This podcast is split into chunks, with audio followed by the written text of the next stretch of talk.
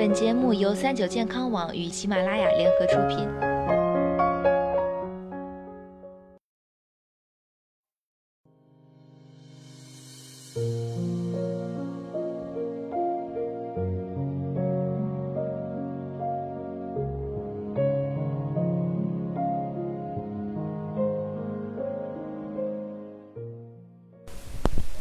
Hello，大家好，欢迎收听今天的健康养生小讲堂，我是主播探探。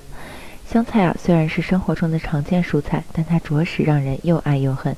有些人呢觉得香菜怪味太大，吃不下；可有些人则认为香菜美味。但是不管如何，香菜好处多，这点是不可否认的。首先，因为在香菜当中含有辛香生散，可以促进肠胃蠕动，食用有开胃健脾的功效。除此之外，体寒的人还可以适当多吃一些香菜，来达到缓解胃部疼痛、改善消化不良的效果。如果本身体质比较好的人偶尔感冒，也可以通过香菜来治疗。因为感冒时白细胞内的维生素 C 会大量减少，维生素 C 可以达到杀菌的效果，因此吃维生素 C 含量高的香菜对部分感冒也有一定疗效。不过，体质比较差的中老年人以及小孩子最好少使用这种办法。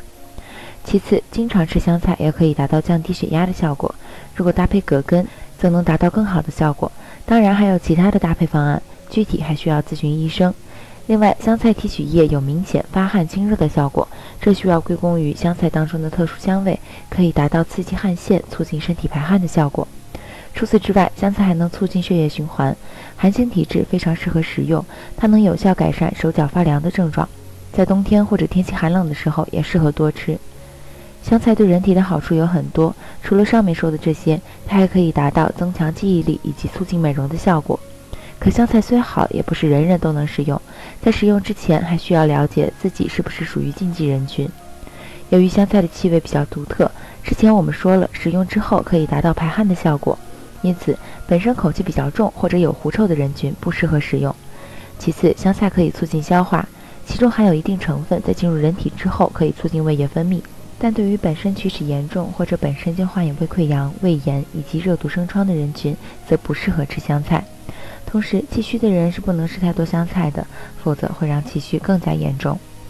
香菜对人的好处有很多，但是有些人群是不能食用，即使正常人也不适合大量长时间食用，否则会对人的精神以及眼睛产生不利影响。那么说了这么多香菜的小知识，希望对大家能够有所帮助。今天的节目到这里，也要和大家说再见了。我是主播探探，我们下期再见。